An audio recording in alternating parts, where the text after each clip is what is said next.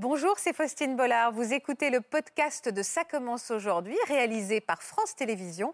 Bonne écoute à vous. Je suis inscrite à, cette page de radio que j'aime écouter. Il lance un jeu concours, je crois que c'était pour les fêtes de fin d'année. Vous donnez quoi comme information sur vous? Ma pièce d'identité. Donc pour l'instant, je trouvais ça un peu cohérent, même si euh, faut jamais envoyer de papier. Trois mois après, à peu près, je reçois la première convocation de la police. Il y avait entre 15 et 20 personnes qui ont porté plainte contre moi. Comment vous avez pu prouver que ce n'était pas vous euh, qui escroquez ces gens? Pour l'instant, je, je ne peux rien prouver. Il y a cinq policiers qui sont arrivés, tout en armes, à la maison. Et il y en a un qui s'approche et qui me dit euh, Il paraît que vous voulez tout faire péter. Ils me passent le, message qui m'incrimine. Et ils me disent Voilà, c'est votre profil qui est. Alors là, je comprends pas. Est-ce qu'il y a eu un procès? Est-ce qu'ils ont été arrêtés, ceux qui, vous ont, euh, qui ont piraté votre compte? Non, pas du tout.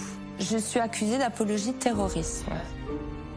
Euh, j'avais décidé avec ma femme d'ouvrir un garage et on reçoit des quelques amendes, sauf qu'une semaine après, on reçoit 10, on commence à en revoir 20. Ils ont fait énormément de, trafic avec, euh, avec les voitures. Vous êtes retrouvé un jour endetté de combien? 20 millions. 20 millions Donc euh, la vie a été stoppée, ouais. Je suis pas responsable. Personne ne reconnaît qu'on est victime. Ah non, c'est horrible.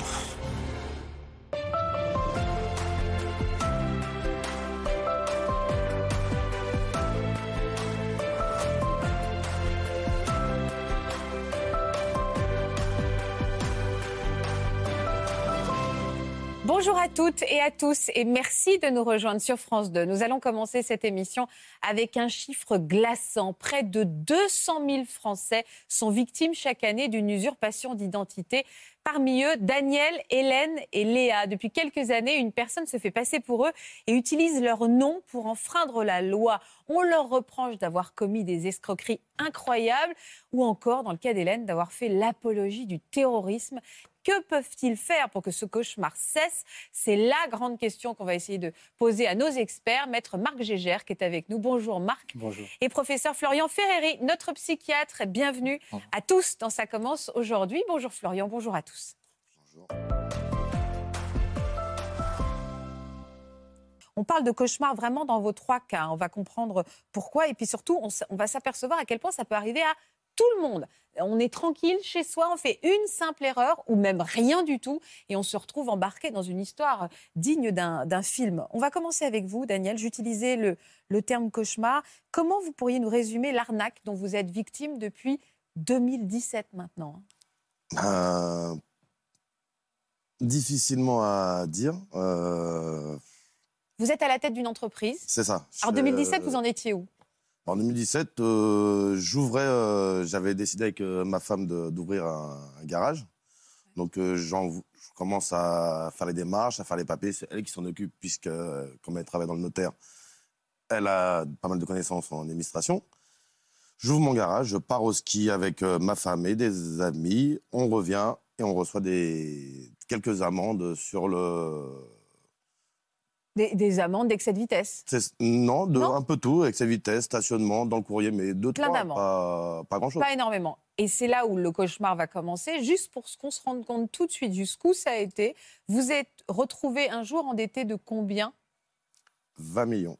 20 millions? C'est ça. Vous êtes retrouvé à devoir 20 millions d'euros à l'État, ce qui paraît complètement incroyable. Vous avez reçu donc, euh, pour revenir à ces trois lettres, ces trois lettres étaient enfin, été lié à des véhicules que vous connaissiez Vous connaissez ces plaques d'immatriculation? Non, non, non. C'est euh, d'immatriculation que, bon, je me suis dit, il y a une erreur. Bon, euh, ça vient au nom du garage. Peut-être euh, un garage qui a le même nom, mais dans une autre ville. Donc, on a juste contesté les amendes au courrier, euh, recommandé, et puis c'est fini. Hmm. Sauf qu'une semaine après, on reçoit 10, on commence à en revoir 20. là, 100, 200 par jour. Je fais à Dina, je fais là, il y a un problème, il faut absolument qu'on on aille voir la police. C'est pas possible, il n'y a, pas d'erreur. Hmm. Donc on va au commissariat et puis on porte plainte. Hmm. Quelles répercussions ça a eu sur votre vie, toute cette histoire depuis 2017 Beaucoup de galères. Notre vie s'est arrêtée? Vraiment? Oui. Aucun projet. Euh, qu'est-ce que les qu'on fasse? Acheter une maison pour que l'État nous tombe dessus? Non. La peur, toujours. Le peu qu'on peut gagner bah, peut être saisi par l'État. Donc euh, la vie a été stoppée, ouais. depuis avril 2017. Plus On vit au vacances jour le jour. Ouais, plus de vacances. Plus de Non, au vacances. Portugal, parce qu'il y a les parents. Donc euh, les, les- les soirées, les week-ends, la vie comme, euh, comme tout le monde, bah, il n'y en a pas. Même si on fait comme parce qu'on n'a pas le choix, surtout pour la petite qui a 5 ans. Il faut quand même qu'on bah, qu'on reste euh, normaux, qu'on fasse comme si tout allait bien. Ouais. Alors, tout allait bien avant, hein, parce que je voudrais qu'on se replonge maintenant dans, dans quelques photos que vous nous avez confiées pour voir à quel, à quel point vous aviez une, et vous avez toujours une très jolie famille. Mais euh, quelle vie vous meniez avant donc cette année cauchemardesque où tout a basculé pour vous en 2017 On Regarde. Daniel et Dina se rencontrent lors d'une soirée entre amis en 2013. Dina a deux enfants, elle est célibataire et tombe vite sous le charme du bel inconnu. Les deux amoureux se mettent rapidement ensemble et se marient trois ans plus tard, en juillet 2016. Les jeunes mariés s'organisent plusieurs voyages, emménagent ensemble et se projettent dans l'achat d'une maison. Les conditions sont alors parfaites pour que Daniel ouvre son propre commerce, ce qu'il décide de faire en février 2017. Mais malheureusement, ce qui devait être pour lui un merveilleux projet va tourner au cauchemar.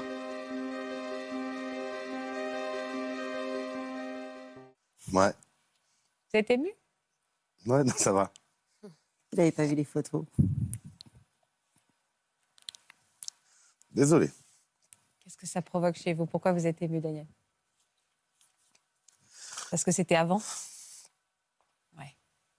Parce que depuis six ans, c'est le cauchemar. Ah non, c'est horrible. Mais vous vous sentez pas responsable au moins de ce qui se passe? Je suis pas responsable. Bah oui, mais vous vous sentez pas responsable. Je- quand je vous vois comme ça, vous vous, vous sentez, euh, vous êtes vraiment une victime. Vous en avez conscience. Hein? Oui, mais personne ne reconnaît qu'on est victime. L'État, pour eux, on est les coupables, c'est notre faute, c'est on, entre guillemets, on n'a rien fait et et euh, je crois qu'il y en a un peu partout. et, euh, et c'est compliqué quand, quand on en gros on dit au secours aidez-nous et qu'il n'y a pas de retour. Et pour moi, euh, pour nous, c'est vrai que quand j'ai commencé à appeler au secours, à demander de l'aide à l'État, puisque de toute façon euh, les, les amendes c'est l'État, ils pouvaient tout arrêter. Ils n'ont rien arrêté. Donc, pour reprendre, euh, j'ai bien compris. Donc, vous recevez, vous recommencez à recevoir trois, quatre amendes sur n'importe quoi, en fait, des excès de vitesse, des stationnements. Non, il y avait tout. Vous, vous vous alertez pas. Vous vous dites, euh, c'est une erreur, puisque ces véhicules donc, n'ont rien à voir avec, ce, avec votre garage.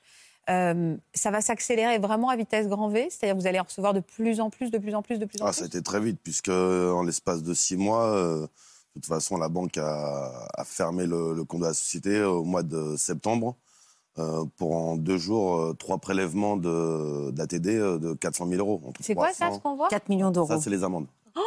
Mais vous en receviez comme ça euh, c'est ça, c'est bon. Là, il y a plusieurs caisses. On les emmenait au commissariat, mais euh, le postier venait. euh, ça, Voilà. c'était voilà au début, Ça, les premiers mois. quel Et enfer ensuite, c'était les caisses, euh, le postier qui venait en camionnette. Ah oui, en direct. camionnette, il ne pouvait pas venir en vélo. Hein. Ah non, non. Ah, Et, c'est incroyable. Donc vous vous retrouvez envahi de papiers comme ça. Je sais parce que quand on en reçoit un, on est déjà angoissé un petit peu. Mais là, c'est épouvantable. On vous les ouvriez même plus en fait. À la fin, non. Oh, non, vous fini. étiez noyé. Et ce qui me paraît complètement insensé, et, et- et- et là j'ai besoin de comprendre, c'est que c'était toujours les mêmes voitures qui commettaient des, des, infractions? Non, non, il y en avait des centaines, milliers. On a- sur un moment, au commissariat, il nous avait dit euh, aujourd'hui, à la préfecture, euh, vous avez à peu près 5-6 000 voitures enregistrées. En- à l'heure d'aujourd'hui, puisqu'une partie était déjà revendue. Donc, ils rachetaient, ils revendaient, ils rachetaient, ils revendaient. Donc, euh, Donc au nom de votre société, il y avait un, quelqu'un, donc un criminel, qui... Un criminel Oui, oui, un criminel. Oui, qui achetait des voitures, Plusieurs. plusieurs voitures, Plusieurs. qui les revendait. Et ça. après, ces personnes qui avaient acquis ces, acquis ces voitures, il leur arrivait des pépins quotidiens ou c'était voilà, c'est ça. Sauf que tout arrivait chez vous. c'est ça. C'est ça hein, l'idée. bien commettaient tout d'infraction, ils payaient aucun péage. Ah oui, d'accord. Parce que ça allait même au-delà des frontières françaises. Parce que là, c'était. en- Et il y a la majoration, et c'est là où il y a l'accumulation. Et euh, parce que c'est des personnes lambda qui récupéraient ces voitures, ou c'est tout un trafic Bah. avec des gens même malveillants qui n'en avaient rien à faire d'avoir des problèmes de stationnement et tout, et qui parce que c'était pas eux qui allaient payer derrière? Je pense qu'il y avait euh, des gens qui étaient euh, simplement bah, pas Victimes, victimes, vous aussi, qui ont juste acheté une euh, voiture. Ils ont acheté une voiture, bon, sauf que c'est des voitures maquillées, donc euh, elles Ouais. avaient souvent avec. Moi, ils venaient à la maison, euh, monsieur, euh, j'ai acheté une voiture chez vous. Euh, je l'ai roulé avec deux semaines. euh, au bout de trois semaines, je l'emmène au garage. On est pour 6 000 euros de, de réparation. C'est pas possible. Euh, vous me la réparez. Je fais non, c'est pas moi. Mais non, il y a eu des victimes, eux aussi, qui ont acheté des, des voitures maquillées. Par contre, ils ont fait énormément de, de trafic avec, avec les voitures. Ils ont, ils ont fait du trafic de drogue. ils ont Ah ouais. fait du kidnap- kidnapping de, de personnes âgées dans le 77. Ah ouais? Ils ont fait du braquage à main à vol armé euh, sur Paris. Et à chaque fois, ça retombe sur vous? À chaque fois, ça retombait sur moi, puisque j'étais le gérant des, euh, des voitures. De, Alors, des à quel moment la police, parce que là vous êtes tellement, enfin c'est tellement insensé de recevoir ça, qu'ils doivent bien se douter immédiatement qu'il y a quelque chose qui ne va pas. À quel moment elle décide de mener une enquête, de prendre des choses en main et de vraiment essayer de comprendre votre cas? Au bout D'un de d'un mois. un mois ou deux. Un mois, puisque quand ça avait commencé, euh, j'allais quasiment toutes les semaines au commissariat. Je rentre au commissariat comme si j'étais chez moi. Ils me connaissaient, ils ont vu le nombre d'amendes. Et euh, ensuite, c'est quand ils ont fait des recherches sur la société qu'ils ont vu qu'il y avait énormément de voitures qui apparaissent. C'est donc au nom, dans, dans un fichier euh, au nom de notre société, alors qu'on n'en avait pas. Alors c'est là où je me dis, ils ont donc compris que vous étiez victime assez Oui. vite. hein. Pourquoi les choses ne s'arrêtent pas là C'est-à-dire qu'on comprend, qu'on on comprend, la police vous reconnaît que vous êtes victime, on a envie de se dire point, point à la ligne. En fait. Malheureusement, non. Non, ils- en fait, ils nous ont demandé de garder la société ouverte, histoire de, de faire une enquête et pas d'attraper les petits revendeurs qui étaient euh, dans les régions en train de vendre les voitures. Ils voulaient atta- attraper les, les grosses Gros têtes, les, voilà, les, les grands mafias, les, ceux qui, qui récupéraient Les tout gros l'argent. Donc, euh, ce que Donc on vous a fait- immédiatement, juste, on vous a jamais soupçonné, on vous a, on Non. a tout de suite. Oh si si, euh, moi j'ai été euh, mis en garde à vue, on m'a appelé avec, donc, on m'a convoqué, j'y vais tranquillement avec, ben, j'étais même avec ma fille. J'arrive là-bas, c'est pas compliqué. hein. Monsieur, pourquoi vous êtes venu avec votre fille? Je sais bah on m'a convoqué, je suis tout seul à la maison, donc voilà, j'ai pas, je sais pas pourquoi, donc je fais bah appelez quelqu'un, ramenez-la parce qu'aujourd'hui vous vous sortez pas d'ici. hein. Vous allez y rester au commissariat. Mais c'était au tout début, ça? Hmm, Non, euh, c'était en 2018. euh, oui, Lilou, elle avait, elle avait un an. Mais pourquoi ils vous, ils vous ont soupçonné euh, en 2018 Tentative d'homicide sur euh, agent des forces de l'ordre et pompier. Mais ils connaissaient euh, votre affaire depuis un an. Ils suivaient votre Non. affaire. Ah non, non, non, non. Non. À l'époque, ils n'étaient pas encore au fait de Là, ce qui s'était passé. là, c'était Saint-Denis. C'était Saint-Denis, Nous, donc. on était euh, suivis à Noisy-le-Grand. Enfin, Ah oui, d'accord. Saint-Denis n'a pas été très loin, il n'a pas voulu écouter. Euh, Saint-Denis l'ont catalogué, il fallait, un, il fallait un criminel, il fallait un coupable. Ok. Bah, c'était lui. Ah oui, parce qu'en fait, vous pouviez. Enfin, euh, vous habitez Noisy-le-Grand, donc Noisy-le-Grand pouvait connaître votre histoire et savoir que vous êtes victime, mais par contre, vous pouviez avoir des problèmes dans d'autres départements. Ah oui, oui. oui. C'est incroyable que ça parle pas, qu'il n'y a pas en effet un fichier qui, enfin, où tout le monde puisse consulter. euh, Mais comment on fait pour prouver son innocence? Comment on fait pour prouver qu'on est, qu'on est vraiment soi et pas le même nom sur un papier? Enfin, c'est ça. hein compliqué. Euh, franchement, je ne sais pas du tout. Euh, bon, là, par chance, avec beaucoup d'appels et euh, de. C'était euh, le commissariat. Le et commissaire ma femme Noisy-le-Grand. Qui ont. Il fallait que je il- ce jour-là, il fallait qu'il- que je le fasse sortir du, du- de chez les CRS parce que si jamais il était déféré, je savais très bien qu'elle allait en prison. Et euh, donc j'ai demandé au commissariat de bah, d'appeler, d'appeler, d'appeler, de dire qu'on n'était pas coupable, qu'il n'avait rien fait. Mais les CRS ne voulaient pas. Ils ont quand même fini par, euh, par, euh, par répondre au commissaire Noisy-le-Grand qui leur a dit euh, pourquoi vous ne tracez pas le téléphone de Monsieur Montero? Monsieur Montero, ça fait un an qu'on suit son affaire, ça fait un an qu'on sait qu'ils ne sont pas coupables, qu'ils sont victimes. Et donc là, ils ont tracé son téléphone et il est à l'opposé de l'accident. Ouais, bah Mais par contre, hein. son casier, bah, ils n'ont jamais effacé ce qui a été mentionné. Et il n'y a jamais des victimes de, de, bah, de ces truands, hein, je ne sais pas comment Si, on les appelle, a- ces malfaiteurs qui se sont retournés vers vous, euh, qui, qui vous ont attaqué vous, menacé Bah, on vous? peut prouver. Enfin, on peut prouver. Euh, Il y a eu un enfant aussi, au Péreux, qui a été renversé. Oh Ce qui a pu le sauver parce qu'on était déjà dans le sud, la gendarmerie a voulu venir le chercher. Ce qui l'a sauvé, c'est qu'il a pu justifier qu'il était venu voir son frère qui était très malade. Et donc, il était à Bayonne. Donc, on pouvait vous, Alors, il y a un truc qu'il faut vraiment que je comprenne. On peut vous accuser d'avoir renversé un enfant parce que la voiture est à votre nom? C'est ça. Parce que la voiture appartiendrait à votre garage, c'est C'est ça, ça, le truc. tout à fait. Et c'est dingue, c'est dingue. Et il n'y a pas des victimes qui sont venues, euh, eux, des victimes aussi, Oui. qui ont été énervées contre vous aussi? Si, si, il y en a beaucoup qui sont venus à la maison. Alors, victimes, et peut-être malfaiteurs aussi, parce qu'ils venaient à la maison menacés. Euh, J'ai été, euh, une fois, on était en famille euh, en train de manger avec des amis. Euh, une équipe de 5-6 personnes, ils sont arrivés, ils ont commencé à s'énerver. J'ai dû appeler la police pour, euh, pour les calmer parce qu'ils ils menaçaient de, de tuer ma famille, que Ah un jour je rentrais à la maison, je les verrais tous morts, ou si moi j'étais pas dedans, je serais mort aussi. Il y en a d'autres qui voulaient venir fracasser la maison, forcer de rentrer. Et là, on, on a, on avait vraiment, vraiment peur. Moi, je disais à ma femme et aux enfants, euh, quand vous rentrez, il y a personne qui vous suit. C'est vous faites deux, trois fois le tour du pâté de maison pour euh, Oh là rentrer. Vivre avec une telle angoisse au quotidien et surtout cette injustice qui plane aussi, hein, Florian. C'est terrible parce qu'il y a l'angoisse pour soi, on a le sentiment d'impuissance, et puis quand on, on touche aux enfants et à la famille, ça crée un stress permanent qui est, qui est, qui est quasiment impossible à vivre. C'est des, des- des conséquences majeures pour. euh, C'est pour ça que vous avez déménagé? Quand ma fille elle est née, euh, j'ai dit non, non. Alors, ça pose beaucoup de questions, mais en effet, la question la plus simple, c'est donc à Noisy-le-Grand, c'est ça, hein, à Noisy-le-Grand, il constate très rapidement que euh, ces braves gens sont euh, donc victimes de malfaiteurs, et pourtant, ça va les poursuivre pour tous les autres délits. À quel moment on ne dit pas, enfin, pourquoi il n'y a pas en effet un renseignement sur toute la France qui balaye euh, tout le monde, où on dit, bah, cette famille est victime, donc on ne les embête plus, et maintenant on est censé retrouver les vrais auteurs de ces crimes? Alors, ça pose de nombreuses questions. La première, pour vous expliquer, c'est que il n'existe pas de fichier centralisé, par exemple, de personnes qui auraient été accusées à tort. Euh, à Noisy-le-Grand, on sait, on connaît la situation, mais Noisy-le-Grand dépend d'un procureur de la République, et si des, actes malveillants sont commis ailleurs, il n'y a, pas de- communication entre ces différents parquets, entre les différents procureurs. Par exemple, à un moment donné, on a vu qu'ils recevaient des dizaines de milliers de, contraventions. Pour, pour mettre un terme à ces contraventions, il faut les contester.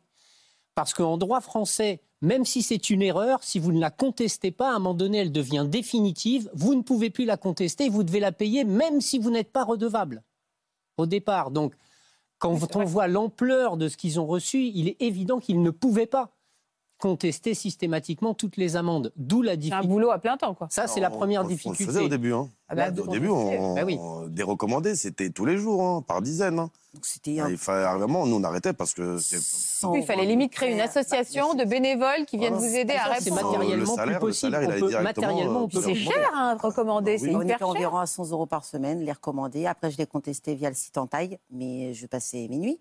Donc, je passais, je travaillais dessus à contester parce qu'il me fallait 20 minutes par amende pour euh, pouvoir écrire mon texte. Enfin, après, je faisais du copier-coller, mais télécharger les, les quinzaines de plaintes qu'on avait. Bah, moi, je travaillais tous les soirs jusqu'à 4-5 heures du matin. Après, je me levais à Quel 7 heures pour aller travailler. Moi, je pétais un câble. C'est pour ça, si vous voulez, c'est pour ça que le principe en France, c'est qu'on doit, pr- on doit prouver la culpabilité de quelqu'un. On peut pas prouver son innocence, c'est, c'est quasiment impossible. Comment démontrer que, alors que euh, les véhicules sont immatriculés au nom du garage, qu'il y a donc euh, un légitime propriétaire au sens de la loi de la voiture, donc le redevable, il est en face de nous. Et comment démontrer qu'en fait, on a été arnaqué et que quelqu'un a utilisé finalement l'identité du garage pour immatriculer des centaines de voitures? Et alors, l'idée n'est pas de fermer immédiatement, je ne sais pas, j'y connais rien, euh, de vous avez immédiatement pas fermé le Mmh. garage en disant maintenant euh, ne nous envoyez plus rien, nous ne sommes plus ces gens-là? Bah, si on y a pensé, on nous a demandé, on nous a même conseillé de fermer. Bon, je parle d'amis et de famille, ils nous ont conseillé de fermer. Je perdais le, le peu d'argent qu'ils prélevaient, qu'il y avait en quelques amendes, et ça s'arrêtait là. Mais on a, on a suivi ce que le commissariat nous a demandé. Nous a de demandé laisser, de ouvert le laisser ouvert. pour pouvoir remonter jusqu'à. Voilà, Mais ça. pendant ce temps-là, vos dettes, elles s'accumulaient, s'accumulaient. Euh, pour aller jusqu'à, vous m'avez dit 20 millions. 20 millions. 20 millions. Non, mais c'est même C'est que ma femme, elle, euh, elle listait toutes les voitures, Hum. toutes les amendes, une par une, du début jusqu'à la fin. Car Sur les six premiers mois, on- elle, elle s'est arrêtée à 15 millions et quelques. Mais les propriétaires de ces voitures, pardon, mais on n'a pas non plus des, ex- des excès de vitesse et des contraventions toutes les cinq minutes. C'est-à-dire que c'était des propriétaires qui étaient peut-être aussi malfaiteurs, c'est-à-dire qu'on n'avait rien à faire, puisque de toute manière, ça vous arrivait, donc qui, qui violaient le code de la route en permanence, non? Tout à fait, puisque déjà, euh, quand on achète une voiture, ils sont obligés de, après de, de faire la cartouche à leur nom. Les, les cartouches n'ont jamais été faites à leur nom, ils gardaient le, au nom du garage, donc c'était un réseau entre eux. Ah ouais. En fait, si vous voulez, là, ils sont tombés sur une équipe de malfaiteurs très organisée. Il ne s'agit pas de quelqu'un qui va usurper l'identité d'un garage pour arnaquer une société de crédit et vendre de véhicules. On n'est pas du tout dans ce cas de figure-là. On est dans le cas d'une mafia qui va utiliser ces noms pour prendre des véhicules, non pas seulement pour les vendre, mais pour commettre toutes les infractions Ouais, qu'ils souhaitent c'est commettre. ça. Les trafics de drogue, les kidnappings, etc. Attaquer le disant- pompier, renverser l'enfant. Ça, ça c'est le délit de fuite habituel, si je puis dire. C'est-à-dire qu'il y avait un barrage et le gars a traversé le barrage et il a tenté, enfin, il a, il a failli tuer un, un C'est ça. policier, un pompier. Est-ce qu'ils ont été arrêtés, ces gens, à un moment? Une partie. Sur, euh, il y avait deux réseaux, euh, deux Mmh. réseaux sur le, Connu. connus par le commissariat. Euh, un jour, ils nous ont dit bon, c'est le moment, on a assez de- d'écoute, on a, on a assez de preuves, on va lancer une, euh, une arrestation au, petit matin. Bah, Soulagement. soulagement. Sur deux réseaux, il y en a un, il ne voulait pas y toucher, euh, trop gros poisson et peur de se faire euh, attaquer. Les autres, eh ben, sur les six personnes, il n'y en a que trois qui ont été arrêtés. Et les autres. euh, Donc vos dettes sont annulées, celles qui sont liées à ces trois non, personnes-là non, ont bah, été. aucune, aucune dette est annulée. Alors, il y a un truc que je ne comprends pas là. Il y a un ça. truc que je ne comprends pas. C'est avéré, on a arrêté des gens, on se rend compte qu'ils sont les coupables, et il n'y a pas euh, quelqu'un qui dit stop, euh, laissez ces gens tranquilles, euh, Vous avez- pas- même automatiquement, quoi. Hmm. Même administrativement parlant, quelque Mais- chose qui barre la route de, de ces caisses d'amende reçues quotidiennement. La prochaine fois que vous recevez un avis d'imposition, quelque chose que, où l'État vous demande de l'argent, vous verrez qu'en fait, il y a deux adresses. Il y a une adresse pour payer, une adresse pour contester.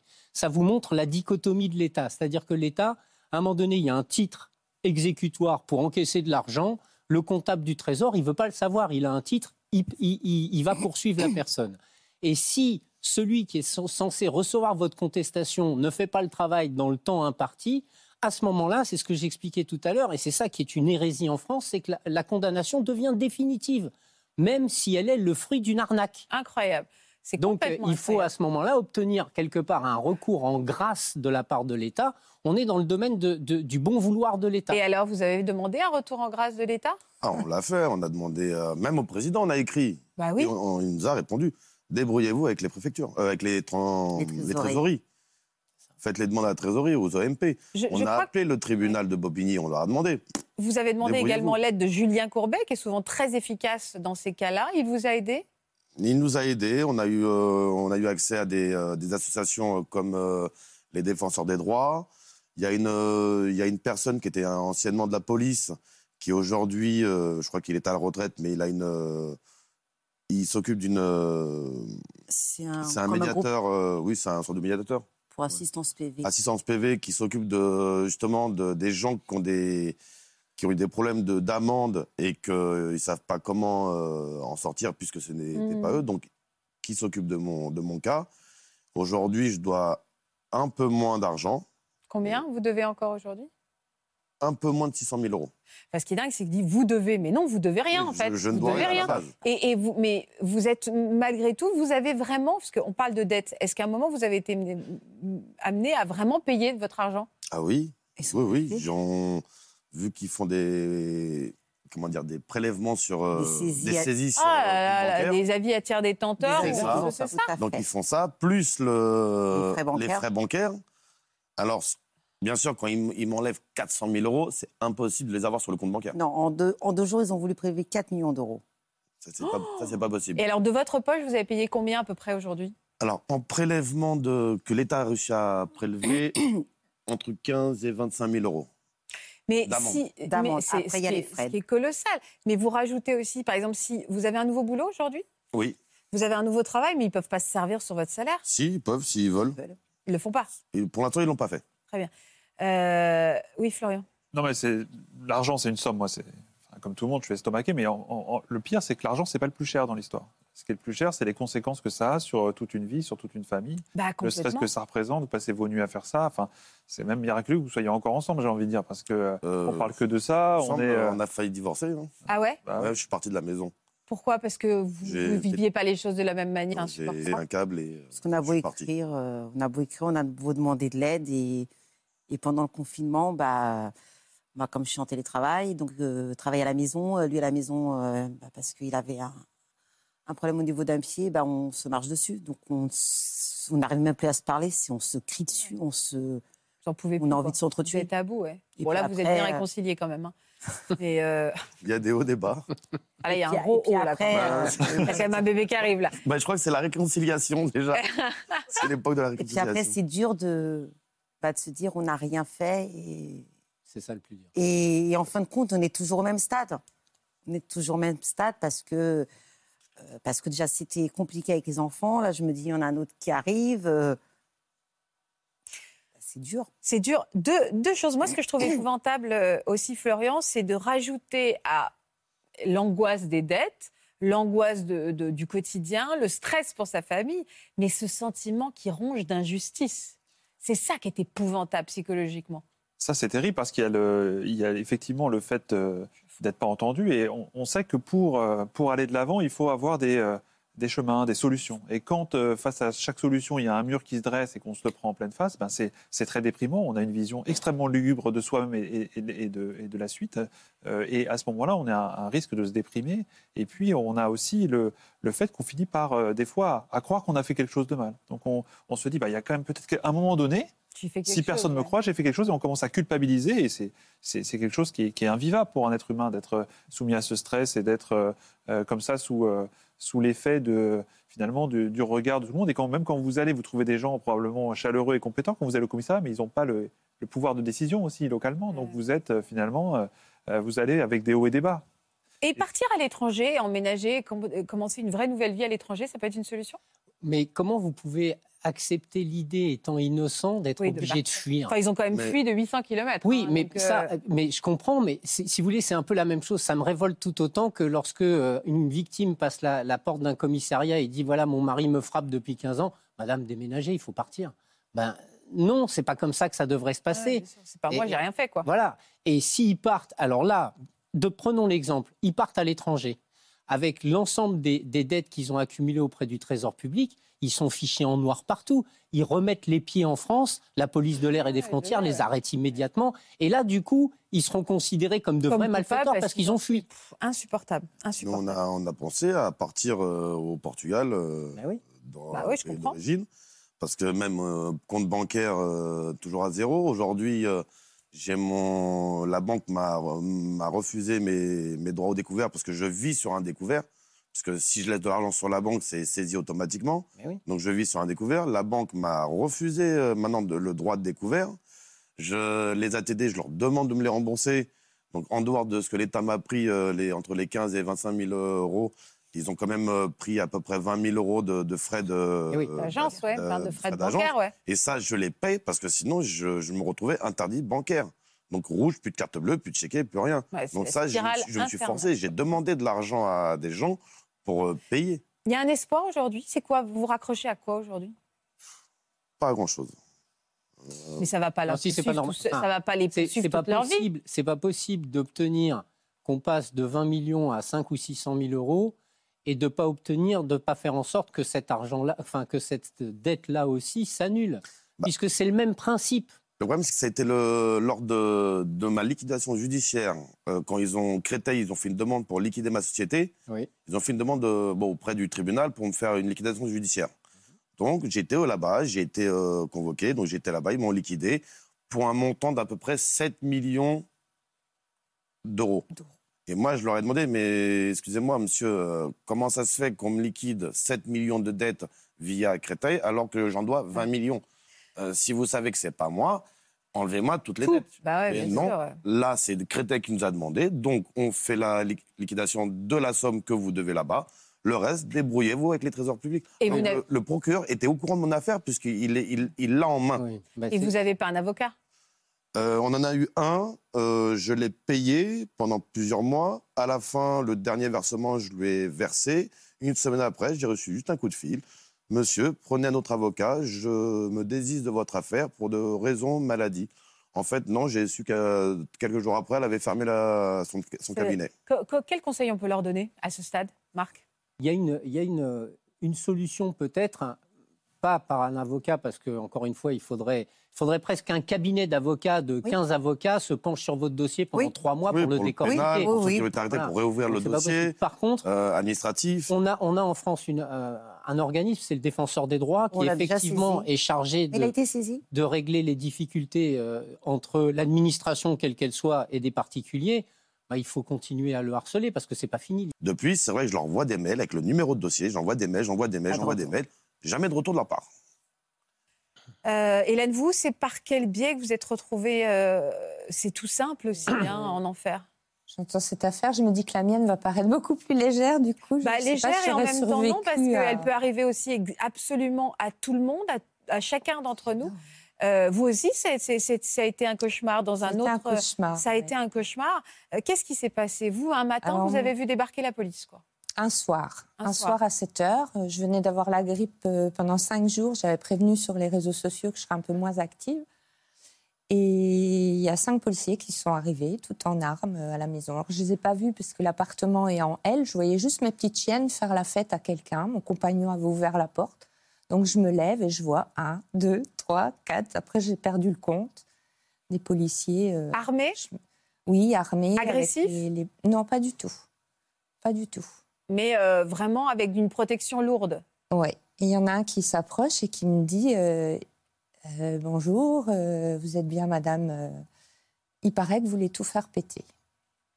Alors là, ça tourne dans ma tête. Bon, j'ai une. C'était à l'époque des Gilets jaunes, donc j'avais une bâche sur mon balcon, donc il ne disait pas grand-chose. hein.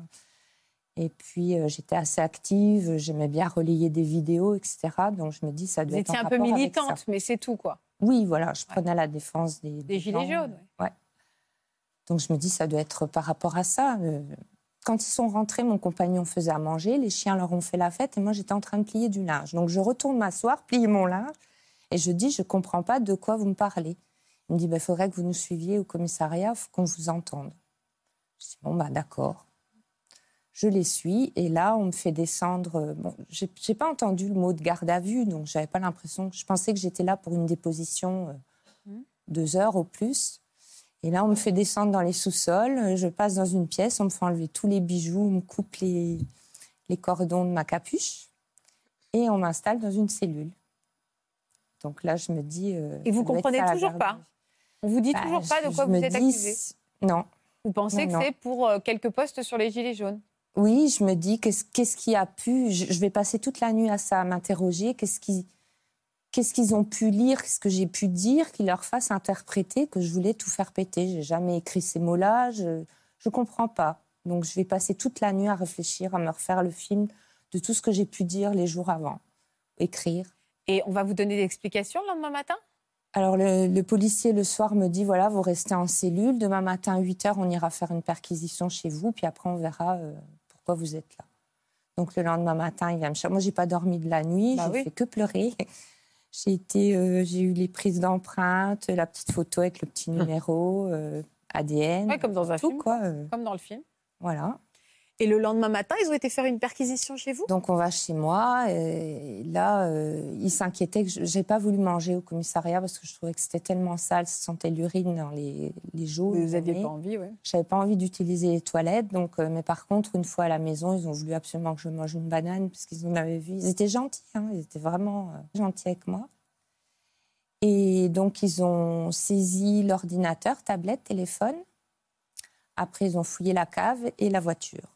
Ils n'ont rien trouvé de plus, donc ils ont saisi les appareils desquels, euh, enfin, qu'on aurait pu utiliser pour. euh, Pour faire euh, ces menaces.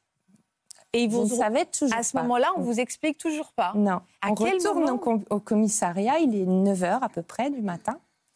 Et là, on me montre une page avec mon profil Facebook. On me demande si c'est bien mon profil. Donc, avec la, la petite photo ronde. euh, bon, oui, ça correspond à mon profil. C'est mon nom, mon prénom. Donc, euh, je dis oui, c'est mon profil. Voilà. Et là, qu'est-ce qu'on voit sur votre profil? Qu'est-ce qu'ils disent qu'ils ont vu sur votre profil? pleure et, et donc après, euh, il me passe le, le- le message qui m'incrimine. Donc euh, voilà, c'est ça. Et ils me disent voilà, c'est votre profil qui. Alors là, je comprends pas. Ah oui, d'accord. Ok. D'où le péter Après, la. il y a une suite, il y a des réponses, et il y a des fautes d'orthographe. Puis je sais pas, c'est un langage que j'utilise pas. C'est Et vous leur avez dit à ce moment-là oui, oui, oui. Donc en fait, on vous accuse, on vous accuse de On quoi alors m'accuse d'avoir publié ce commentaire-là sur une page de Gilets jaunes Donc, sur laquelle j'allais pas parce que je trouvais les gens un peu virulents. c'est donc. Donc De l'apologie du terrorisme. en Je fait. suis accusée d'apologie de terrorisme. Et là, ça, ça rentre, si vous voulez, dans un, dans un créneau euh, extrêmement compliqué au niveau euh, policier et justice, puisque c'est pas 24 ou 48 heures de garde à vue, c'est 96 heures de garde à vue, Possible. privation de l'intégralité des droits de la personne qui est soupçonnée. On est dans un cas euh, Très grave. Oui. Et on risque quoi? Ah bah là, euh, elle risquait d'être poursuivie par la Direction nationale antiterroriste, donc le parquet antiterroriste de Paris, et de se retrouver euh, poursuivie pour association de malfaiteurs en, en vue euh, de commettre, De commettre euh, des actes crime. terroristes. Et ça, c'est 30 ans de réclusion criminelle. Mais quand on voit Hélène, à quel moment, enfin à quel moment aussi, ces, ces- ces- ces policiers qui avaient l'air euh, donc très gentils avec elle n'ont pas le bon sens de se rendre compte assez vite. Mais Ah oui, ils sont eux, pas ils du répondent à des personne. ordres. Je pense qu'ils ont des ordres, donc ils font leur travail au bout. Oui, Alors, mais en même temps, ils l'ont, ils l'ont fait. En- en- je pense que dès le départ, ils ont vu qu'il y avait un petit paradoxe quand même entre la Oui. personnalité qui était en face Ouais. d'eux et les faits qui lui Il y étaient en a qui reprochés. m'a dit on a cru qu'on s'était trompé de porte. Ben oui, voilà. Donc, euh, ils sont obligés d'aller au bout de l'investigation. Mais dans ce cas de figure-là, je pense que les investigations étaient relativement rapides pour Ouais, démontrer ça- que ça a vous été rapide je pour peux vous pas leur en au bout des 24 heures, on me libère. Et l'accusation d'apologie de terrorisme ne tient plus, mais elle est transformée en. euh, alors, je le saurai plus tard avec une convocation à une audience euh, en mai, qui n'aura pas lieu à cause du Covid et qui ne sera jamais euh, ajournée. Enfin, je- j'aurai C'était jamais. c'était de- quoi l'incrimination alors? Menace à personne détentrice de l'autorité. Voilà, Ben, on était dans la période des Gilets jaunes. Donc il fallait quand Voilà. même aussi, en dehors de tout acte Alors que les terroriste, un messages peu ne parlent pas de juguler. police, de rien du tout. Mais bon, de toute façon, peu importe. Voilà. Donc, je rentre chez moi. J'ai une grosse crise d'angoisse ce soir même. Je frappe chez un voisin. Je lui dis voilà ce qui m'arrive. J'ai l'impression qu'il y a des micros partout chez moi. Je me sentais observée. Enfin, je sais pas. J'étais Ouais, vraiment pas sûr. bien. Surtout que j'avais depuis des mois euh, des copies d'écran qui se faisaient toutes seules sur mon ordi. On m'avait dit que c'était peut-être la DGSI qui me surveillait. Je me disais, bon, après tout, ils font leur travail. euh, C'est normal, peu importe. Est-ce qu'on a fait une enquête là, autour euh, de vous? Parce qu'après tout, en effet, vous, avez, peut- vous étiez peut-être bien sous- euh, dans, Ah dans oui. votre apparence, mais quand même, est-ce qu'ils ont été fouillés euh, Est-ce qu'ils vous- ils ont interrogé des Pas proches? trop. Ils ont interrogé trois voisines qui étaient sur place le jour même et c'est Ouais. tout. Et après, on m'a ressorti, par contre, j'ai trouvé que l'enquête était à charge parce qu'on a ressorti des affaires de 2003, des plaintes contre plaintes. Vous savez, souvent, quand on dépose une plainte, la personne contre laquelle vous plaignez porte plainte également. Comme Pourquoi ça, c'est classé sans suite. Pourquoi vous avez déposé plainte, vous, à cette époque-là? C'était pour un abandon de domicile à l'époque. Contre un conjoint qui lui avait porté plainte, qui avait déposé simplement une main courante pour harcèlement et cette affaire-là est ressortie, mais pas ma plainte. Et à chaque, enfin voilà, c'était très étrange. J'avais l'impression qu'il voulait vraiment. euh, Ouais. Mon avocat m'a dit qu'il voulait certainement pouvoir me, me mettre une amende et comme comme ça allait pas être possible, le dossier allait dormir longtemps et ça a été le cas. J'ai attendu trois ans. Est-ce qu'il y a eu un procès? Est-ce qu'ils ont été arrêtés, ceux qui, vous ont, euh, qui ont piraté votre compte? Non, pas du tout. Euh, Il y a eu une, euh, une enquête et en fait, ça coûtait 3300 euros, je crois, pour expertiser mon ordinateur pour trouver l'origine du piratage. Et la police, enfin, le, le juge a préféré confier à la police simplement l'enquête pour savoir si c'était moi, si j'avais euh, ben, des contacts terroristes, si j'avais consulté des sites pour fabriquer des explosifs, des choses comme ça.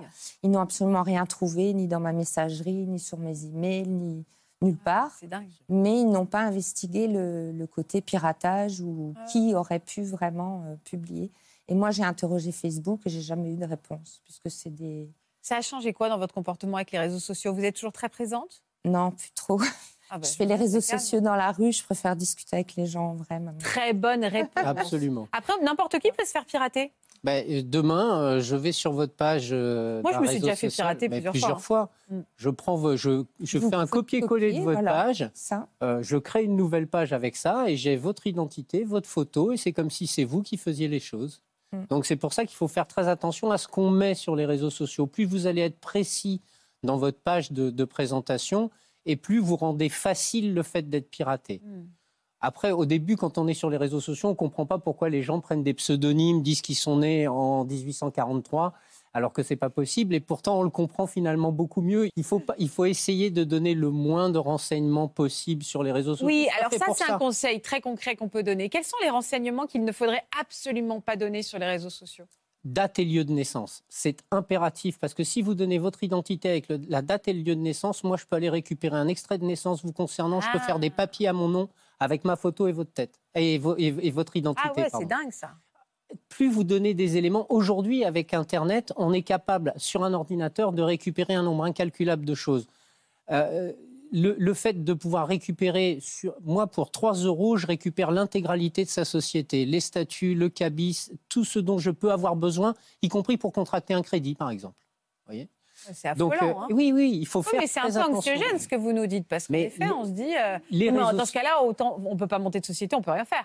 Bah, il, on peut, bien sûr, il faut le faire, mais il faut le faire au travers de gens qui ont des sécurisations de leur système Internet, des choses qui sont... Alors évidemment, tout ça, après, coûte de l'argent, ah notamment ce qu'on appelle les VPN. Des, VPN, c'est ce que vous avez mis en place. C'est quoi, quoi un VPN pour nos téléspectateurs? Pour faire simple, c'est un moteur de recherche privé crypté qui crypte l'intégralité de, de ce que vous mettez dedans et surtout qui interdit à tout, tout intrus de venir récupérer ces données. Vous savez qu'en fait, Internet, c'est un marché international de données. Il y a des gens qui gagnent des fortunes en récupérant les données de toutes les personnes pour pouvoir vendre, par exemple, quand on veut euh, vendre des machines à laver, eh ben, on va demander un fichier de toutes les femmes qui viennent de s'installer ou de tous les jeunes couples qui viennent de s'installer, etc. Donc, si vous voulez, moins vous allez donner de, choses comme ça, et plus ça sera compliqué de vous pirater. Et en passant par un VPN, normalement, vous sécurisez l'intégralité de vos données qui ne peuvent pas être euh, euh, partagées. Qu'est-ce que on est vraiment dans le domaine du viol aussi. Hein. C'est psychologiquement, c'est dire qu'il y a quelqu'un qui s'est fait passer pour vous pour dire des horreurs ou menacer de mort ou menacer de se faire exploser. C'est choquant et un peu traumatisant aussi. Hein. Alors c'est une agression terrible, c'est un traumatisme. Oui, c'est une agression. Et ce qui est très difficile, euh, c'est qu'en fait, physiquement, on n'a pas, on n'a rien. Donc les, les euh, les gens ont moins de compassion quand même. C'est vraiment la blessure euh, terrible, invisible. Et les gens disent bon, bah, t'as euh, tu es en bonne santé malgré tout, euh, c'est bon, ne te tracasse pas. Te plains pas. Euh. Et en fait, on, est, on se retrouve rapidement isolé parce que les gens, on en parle une fois, deux fois, puis après, ils en ont marre aussi. Donc, on, devient dans un, dans un huis clos avec, avec soi-même et puis on rumine beaucoup. Et quand on rumine, ben, petit à petit, on finit par ruminer des pensées de plus en plus noires, de plus en plus négatives. Mm. Et c'est pour ça qu'il faut se faire aider pour, pour, ne, pour rompre cet isolement. Mm. Bien sûr, à se faire aider, ça serait dans votre cas de faire un chèque et de passer à autre chose, mais il y a aussi se faire aider sur les pensées négatives que ça, que ça occure. Et, on, est, on est obligé de, des fois d'avoir un, lieu où on peut euh, discuter, échanger, se faire conseiller sur les aspects psychologiques et prendre soin de soi. Léa, on va passer à votre histoire qui est extrêmement concernante parce que ça pourrait vraiment arriver à chacun d'entre nous. Euh, ça part d'une arnaque euh, que finalement on, est, on reçoit tous des messages comme ça. Euh, moi-même récemment, j'ai reçu ça et je me suis vraiment posé la question et interrogé et j'allais donner mes codes de, de, carte bleue, j'allais faire tout ça parce que ça me paraissait tellement bien fichu. Euh, vous, c'est exact, c'est vraiment très bien fait. Vous, c'est ce qui vous est arrivé. Ça part des réseaux sociaux également? Oui, c'était. Euh, bah, je ne sais pas si j'ai le droit de dire le nom du. De quoi? C'est sur Facebook. Oui, oui, si, si, on peut le dire. Et du coup, en fait, il y avait un jeu concours. J'étais inscrite à une page comme la vôtre ou comme des choses que j'aime regarder à la télé, tout ça. Donc je suis inscrite à, cette page de radio que j'aime écouter. Et du coup, il lance un jeu concours, je crois que c'était pour les fêtes de fin d'année. Et du coup, bah, je participe. Il y a plein de gens qui ont participé aussi. Pour gagner quoi? Euh, Il y avait des il y avait des télés, des smartphones. Euh, on est très sollicité comme ça et c'est vrai que en deux clics on participe et on se dit c'est chouette. Moi je connais plein de gens qui, qui s'amusent à répondre à des jeux concours. Ok. Vous donnez quoi comme information sur vous? Euh, bah Là pour l'instant rien. Juste, vous avez cliqué. Oui, voilà, j'ai cliqué, j'ai participé. Et le lendemain ou deux jours après, je reçois un message euh, euh, félicitations, vous avez gagné euh, l'un des cinq lots. et du coup, on me demande, pour valider mon identité, ma pièce d'identité. Donc, pour l'instant, je trouvais ça un peu cohérent, même si ne faut jamais envoyer de papier. Et deux minutes après, il me demande mon permis de conduire. Et là, j'ai trouvé ça un peu bizarre pour un cadeau. Donc, chose que je n'ai pas faite. Je ne l'ai pas envoyé mais ils avaient déjà ma pièce d'identité. Et du coup, bah, trois mois après, à peu près, je reçois la première, la première convocation pardon, de la police. Et, du coup, bah, j'y suis allée. Il y avait quelqu'un qui avait porté plainte contre moi pour escroquerie. Mhm. Donc, euh, du coup, ça allait être placé sans suite parce qu'il n'y avait pas de preuves contre moi, tout ça. Et du coup, un an après, c'est là où ça se corse un peu plus. Euh, je reçois une autre convocation donc j'y retourne. Et là, il y avait entre 15 et 20 personnes qui ont porté plainte contre moi. ah ouais? Oui. Mais pourquoi? Pour quel genre de délit? Escroquerie aussi. Oh là là euh, Au début, j'arrive euh, chez, chez, la police et elle me dit euh, Je vous mets pas en garde à vue, mais par contre, je serai obligée d'aller faire une perquisition chez vous. Donc, du coup, je m'assois comme ça, puis je lui dis Mais je peux savoir de quoi je suis accusée? Et euh, elle m'a dit bah, de- d'escroquerie. Donc du coup, euh, du coup, je m'assois. Elle me dit j'ai trois dossiers à votre nom. Je dis ah bon? je dis c'est une caméra cachée. Et euh, du coup, bah, on continue le- l'entretien, tout ça. Euh, et une heure après, on est monté à la maison. Ils ont fait une perquisition.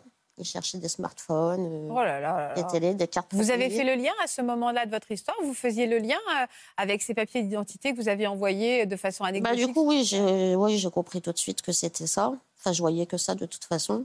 Et puis, euh, puis apparemment, euh, la personne qui a escroqué les autres, en fait, elle se faisait passer aussi pour, pour des jeux concours, etc. Mais à mon nom, du coup. Et puis, euh, pareil, elle demandait, je crois, les numéros de carte euh, bancaire des, personnes parce qu'il y avait un euro de frais à payer ou, euh, enfin, ou je sais plus trop ce qu'elle disait. Et du coup, bah, les gens donnaient leur numéro de carte. Et du coup, avec, elle achetait des ordinateurs, des smartphones, machin. Donc, du coup, du coup après, ils voyaient bah, sur leur compte qu'ils ils avaient été prélevés de, sommes incroyables. Comment vous avez pu prouver que ce n'était pas vous qui escroquez ces gens? Ah ben, pour l'instant, je, je ne peux rien prouver. Ah, vous y êtes toujours? Oui. J'ai su que, du coup, il n'y a pas longtemps, euh, j'étais encore dans le, mon dossier était encore dans les mains du procureur. Donc, euh, ça a bloqué l'enquête parce que moi, j'ai porté plainte contre X euh, pour usurpation d'identité. Et, euh, et puis, c'est vrai qu'à bah, à l'époque, je n'ai pas pris d'avocat parce que pour moi, je n'avais rien fait. Alors, vous, vous me permettez, ça c'est important. Ça, oui. Ça, alors, on ne prend pas un avocat, pas- on- parce que j'entends souvent ça. hein. J'ai pas Oui. pris d'avocat parce qu'après tout, euh, un peu comme quelque chose de l'ordre de l'orgueil aussi, euh, je ne suis pas coupable. Je vois pas pourquoi j'irais me défendre et dépenser de l'argent pour me défendre. C'est malheureusement euh, souvent Bah, parce qu'en fait, utile. je pensais que Mais c'est cher. Et puis, si- je si pensais pas que ça irait euh, si loin, en fait. Oui, c'est quand même le discours qui vous est servi par les services de police et de gendarmerie lorsqu'ils vous disent vous avez le droit de prendre un avocat, mais vous n'avez rien à vous reprocher. Pas besoin. Donc vous n'avez pas besoin d'un avocat. C'est justement quand on n'a rien à se reprocher qu'il faut Ouais. prendre un avocat. Ouais, mais bon, Parce que quand, quand on est fribouillis, comme on dit dans le jargon, euh, ça vous pouvez prendre quoi, un avocat. Ça veut dire que tout vous accuse. Euh, quand... Fribouillis? Fribouillis, ouais. Ah ouais? C'est une expression de voyou, ça. C'est drôle. Mais free comme free libre? Non, Ou pas du tout, fri- vraiment. FRI. Ah, comme friture C'est-à-dire que là, vous pouvez plus rien faire. on quoi. est C'est cuit, fini. quoi. Voilà, vous êtes cuit. À quel moment je vais réussir à le replacer dans la journée, ça Ben, on va essayer. Fribouillis, ok. Et donc, c'est vraiment quand on n'a rien à se reprocher, Mm. parce qu'on n'en a pas les moyens, y compris les ressorts psychologiques, pour pouvoir s'expliquer quand vous êtes accusé à tort. Il faut qu'il y ait un professionnel à côté de vous qui soit capable, lui, froidement, objectivement et clairement, d'énoncer les choses et de dire, surtout à un moment donné, surtout vous n'êtes pas en garde à vue, écoutez, monsieur l'officier de police judiciaire, vous avez absolument rien contre ma cliente, donc on va se lever, on va Et- partir. Ouais. Voilà. Et porter plainte, c'est important de porter C'est plainte? essentiel. Ah, voilà un conseil. Essentiel, d'ailleurs. S'il avait pu, il aurait fallu qu'à chaque contravention, le Ah pauvre, ouais, mais non. je dis ça, mais c'est- Ils l'ont fait au Ils l'ont début, fait au hein. début. hein. Voilà, Chaque contravention, il fallait qu'on aille faire une plainte. pour usurpation d'identité. Et- Vous avez une vie accessoirement, ouais, parce que vous, vous y passé déjà vos nuits. Mais Et eux, j'ai ils sont vraiment tombés un- sur, un, un sur jeu une mafia. où j'ai, moi, j'ai donné mon numéro de carte bleue. Aussi. On l'a J'ai tous pas eu de fait. problème. Moi-même, je me suis fait avoir. Non, mais après, bah, c'était des ouais, bon, euh, c'était pour un vélo. Et je, je l'ai. Non, je l'ai pas reçu encore. Non. Et quelle, ré- je l'attends. et quelles répercussions vous avez eues sur votre, euh, sur votre vie? Bah, pendant six mois, c'est vrai que bah, on se demande si les flics vont pas revenir à la maison, si la police, pardon, va revenir à la maison, euh, parce qu'ils ont fouillé la maison. Et euh, on se demande si euh, je vais pas devoir rembourser les sommes, enfin les achats qu'elle a fait euh, par rapport aux autres. Donc, euh, je sais pas à quelle hauteur on est, mais euh, les smartphones, euh, c'est pas 50 euros, les ordinateurs non plus. Donc, je sais pas encore à quelle sauce. Il n'y avait pas une histoire de frais de port également? Si, si, si. Bah, je pense qu'en fait, c'est de ça qu'elle s'est servie pour Eh, escroquer. Parce que souvent, on demande ça, et ça, c'est un vrai conseil aussi qu'on peut donner. Euh, il nous faut. euh, moi, Mm. j'ai reçu ça récemment. euh, pour recevoir ce colis hyper important, il faut qui excède le, le poids. Le poids est plus lourd que ce qui était prévu. Vous devez 0,46 centimes, Ouais, donc vous vous dites c'est pas grand-chose, et vous envoyez votre votre vos, voilà, voilà vos, vos comptes, pardon, vos codes bancaires et votre, votre numéro de carte bleue pour pouvoir payer ces- cette somme qui vous paraît ridicule pour recevoir soi-disant ce colis. Comment on fait pour discerner le faux du vrai, pour faire la différence? Là, déjà, on essaye, on essaye de ne pas rêver. C'est-à-dire que quand on vous propose sur Internet un lot d'outils qui vaut 500, 5500 euros pour 14,99 euros, vous imaginez bien qu'il y a un problème quand même. Euh, donc chaque fois qu'on vous propose des choses mirobolantes, il faut essayer d'éviter d'y aller. Ensuite, le coût, effectivement, qui est assez fréquent, c'est de vous dire, voilà, je vais vous envoyer un vélo d'une valeur de 1850 euros, mais euh, euh, l'envoi euh, dépasse le montant de l'affranchissement que j'ai prévu, donc il faudrait votre carte bleue pour 1,85€ de surplus. On envoie Jamais envoyer ces coordonnées de carte bancaires. bleue. Non, et puis vous avez quand même des systèmes de paiement sécurisés aujourd'hui, je ne peux pas les citer, mais il y a des systèmes sur Internet qui permettent de payer de manière tout à fait sécurisée. Ne jamais payer directement avec sa carte bancaire. Il faut aussi savoir que lorsque vous faites l'objet d'une arnaque, notamment via la carte bancaire, en général, vous êtes couvert par votre euh, établissement bancaire jusqu'à une certaine hauteur. Donc, euh, si vous êtes arnaqué, c'est la banque qui doit vous rembourser parce que c'est elle qui n'a pas, fait les pré- qui n'a pas pris les précautions nécessaires pour vérifier euh, la validité de la personne qui vous débitait. L'enquête est toujours en cours, Léa? Ah bah, elle est toujours en cours, oui. Comment vous le vivez, vous, psychologiquement? Aujourd'hui, ça va mieux. mais euh, c'est vrai que pendant trois mois, je me suis demandé, mais euh, est-ce qu'ils vont revenir faire une perquisition sans me prévenir Euh, bon, Après, ils peuvent venir, hein, mais, mais du coup, c'est vrai qu'on se pose, euh, on se pose deux, trois questions. Quoi. En plus, c'est vrai que enfin, c'est notre identité, on est fiché chez, là, dans la police, euh, on est accusé d'escroquerie, alors que, que non, je travaille comme tout le monde, euh, Ouais. j'accumule deux emplois. euh. Vous faites quoi dans la vie? Alors moi, maintenant, je suis serveuse dans un salon de thé. D'accord. Et, et, et c'est ça, en fait, aussi. Il y a une histoire de non sali. C'est-à-dire, euh, même si on est, euh, euh, on est, il a été prouvé qu'on est innocent, votre, vous avez un casier où Non. votre nom a été sali. Voilà. Alors, vous n'avez pas un casier, parce que pour avoir un casier, il faut avoir été condamné de manière définitive. Mais par contre, vous êtes fiché Voilà. dans les services de police, Ouais. dans les fichiers qu'on appelle le, notamment le TAG, le fichier des, des infractions qui ont été. Ouais. À partir du moment où vous avez été entendu par un service de police ou de gendarmerie, vous faites l'objet d'une inscription dans un fichier. Mais ce qu'il faut savoir, c'est que lorsque vous avez été finalement entendu à tort, vous avez parfaitement le droit de demander que vos données personnelles soient Soit retirées de ce Effacé fichier. de ce fichier. Absolument.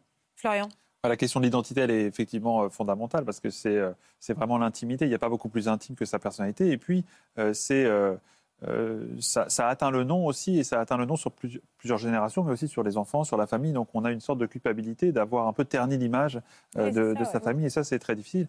Et puis, il y a aussi la question de, euh, de la durée par rapport au stress. C'est qu'on aimerait bien des fois que les choses aillent vite et se règlent. Ouais, Et en fait, on est dans l'attente. Le dossier, bah, il y, a y le temps de l'enquête, il y a le temps des autres dossiers. Et cette, cette attente-là, elle est faite d'hypervigilance, d'insomnie, de rumination. Ouais. Et c'est- il n'y a pas beaucoup plus fatigant que d'être anxieux. Bien sûr, et on peut pas, on devient hyper méfiant derrière ça. Vous êtes hyper méfiante maintenant. Ah oui, bah maintenant, oui. maintenant, je participe plus à rien du tout sur Internet. Ouais, vous avez raison. Ouais, ouais, il faut pas, il faut pas. euh, mais euh, non, mais pas- après, c'est sûr que ouais, c'est c'est notre image qui est salie, enfin, salie entre guillemets.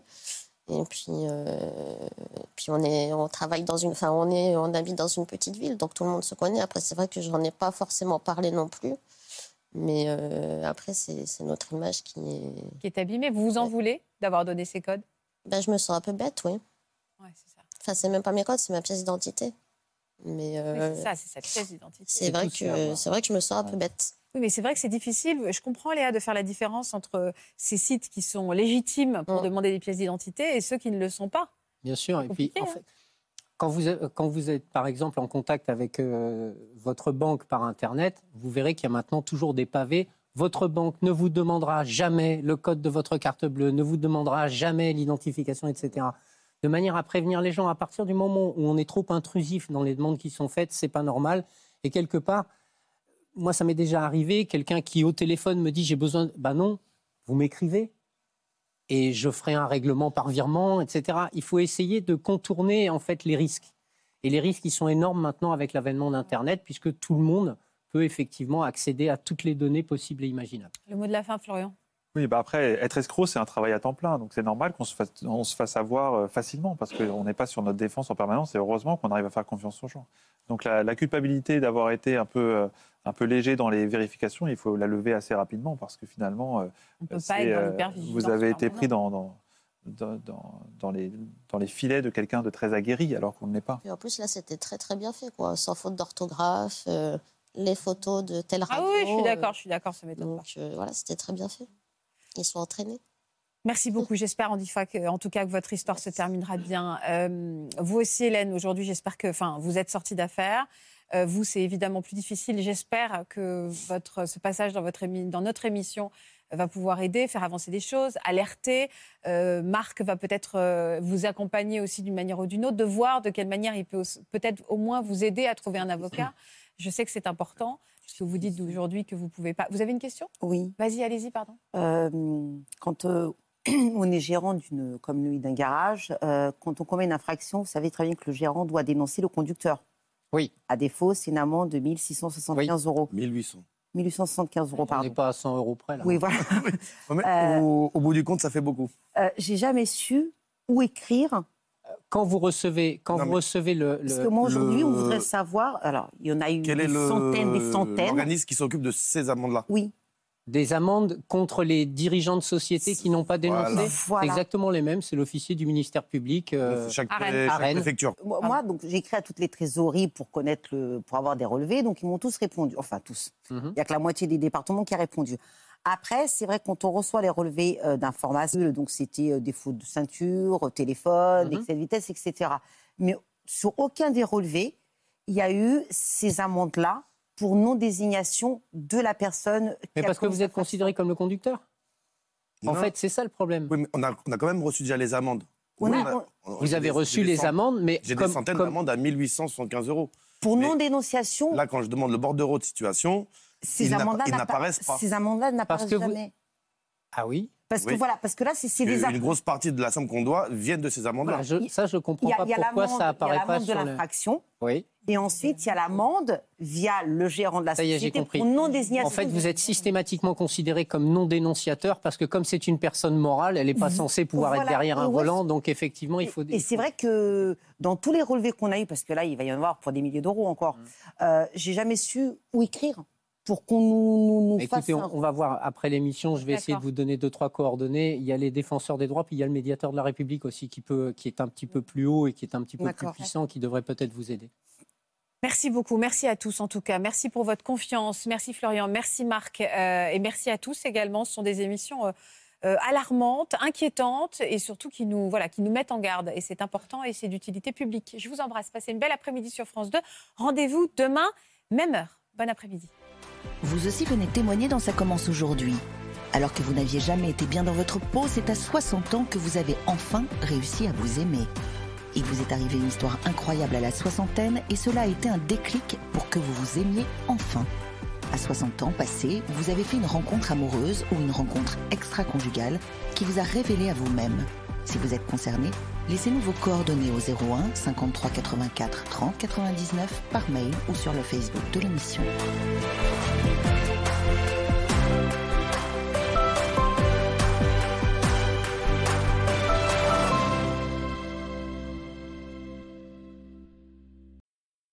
Voilà, j'espère que ce podcast de Ça commence aujourd'hui vous a plu. Si c'est le cas, n'hésitez pas à vous abonner. Vous pouvez également retrouver l'intégralité de nos émissions sur France.tv.